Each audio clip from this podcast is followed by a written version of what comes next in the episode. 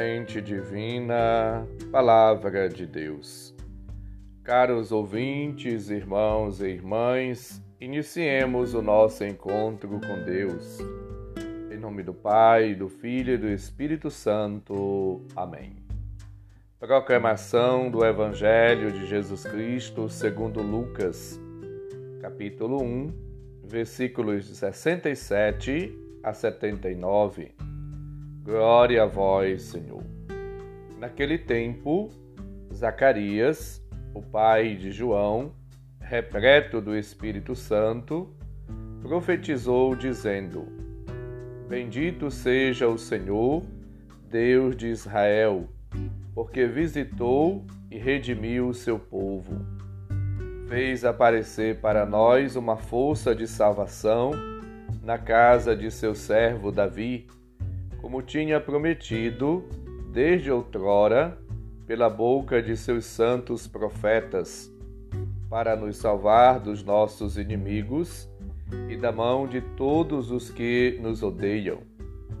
Ele usou de misericórdia para com nossos pais, recordando-se de sua santa aliança e do juramento que fez a nosso pai Abraão, para conceder-nos que sem temor e liberto das mãos dos nossos inimigos, nós o sirvamos com santidade e justiça em Sua presença todos os nossos dias.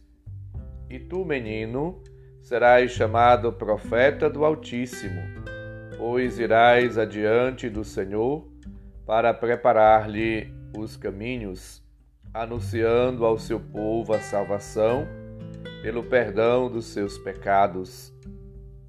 Graças à misericordiosa compaixão do nosso Deus, o sol que nasce do alto nos visitará, para iluminar os que jazem nas trevas e nas sombras da morte, e dirigir nossos passos no caminho da paz. Palavra da salvação.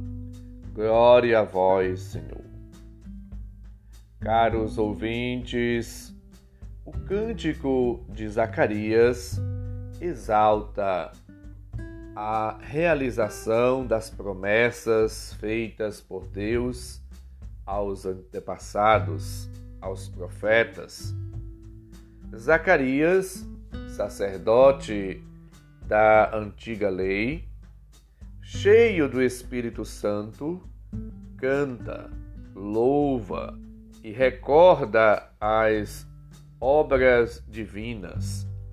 Bendiz o Senhor por ter visitado o seu povo e inaugurado uma nova aliança, tendo João como precursor que, portanto, satisfaz, realiza as expectativas dos séculos.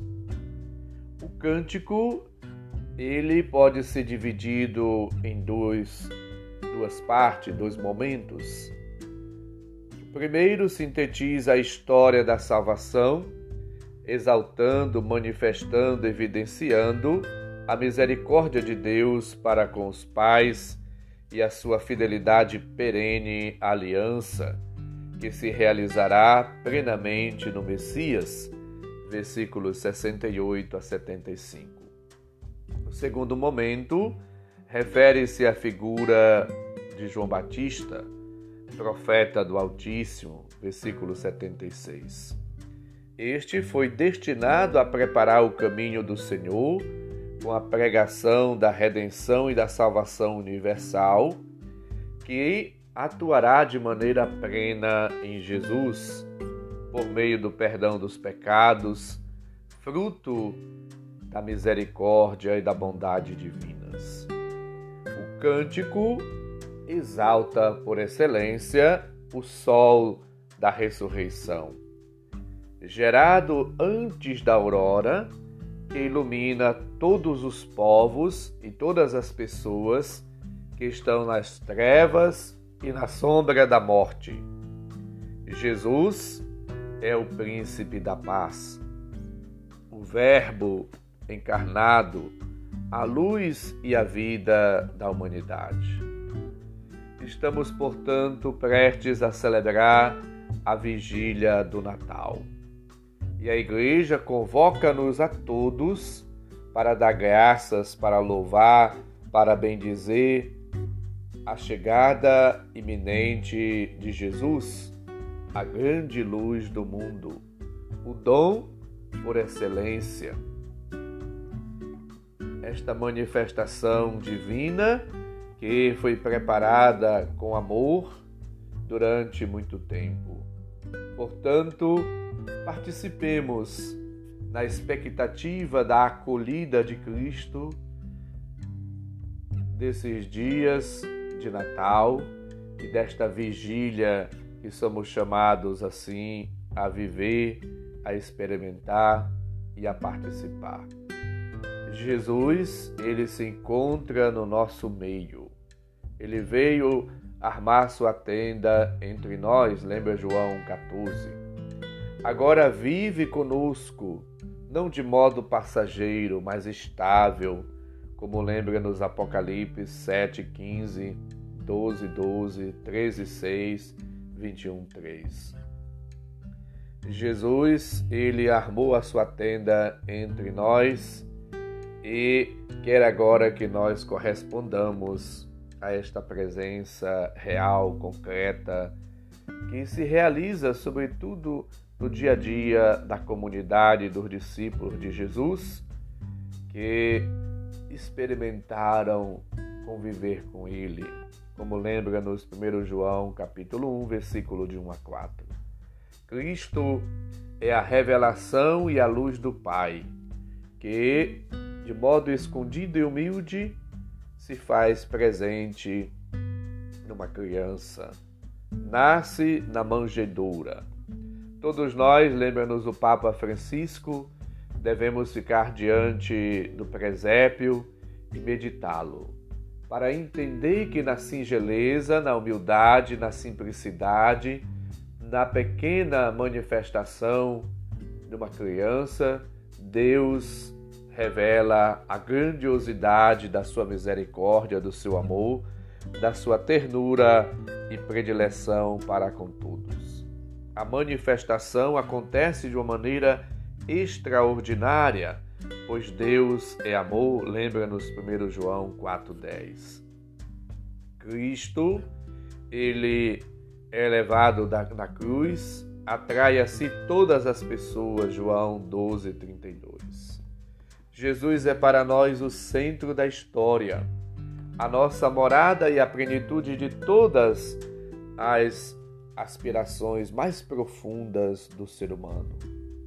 Somos chamados a acolher este dom do Pai no Natal, que se perpetua na Eucaristia, no sacramento da presença de Cristo no meio de nós, sob as espécies do pão e do vinho, por meio Portanto, da ação litúrgica, Deus continua a sua obra salvífica. Você tem participado da Eucaristia? Tem ido à ceia, participado da missa, deste encontro pessoal com Cristo? Você tem vivido como uma pessoa que foi eucaristizada, que foi transformada, abençoada, repleta, cheia envolvida da graça de Deus, nós temos procurado ser Eucaristia para o outro, no sentido de nos doar, de nos entregar no serviço, na dedicação, na atenção, no cuidado, na defesa da vida e na promoção da vida de todas as pessoas.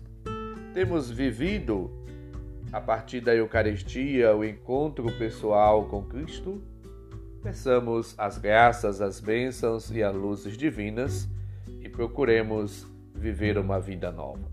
O Senhor esteja convosco, Ele está no meio de nós. Abençoe-nos, Deus bondoso e misericordioso, Pai, Filho e Espírito Santo. Amém. Um santo e abençoado dia para todos, um feliz e abençoado Natal.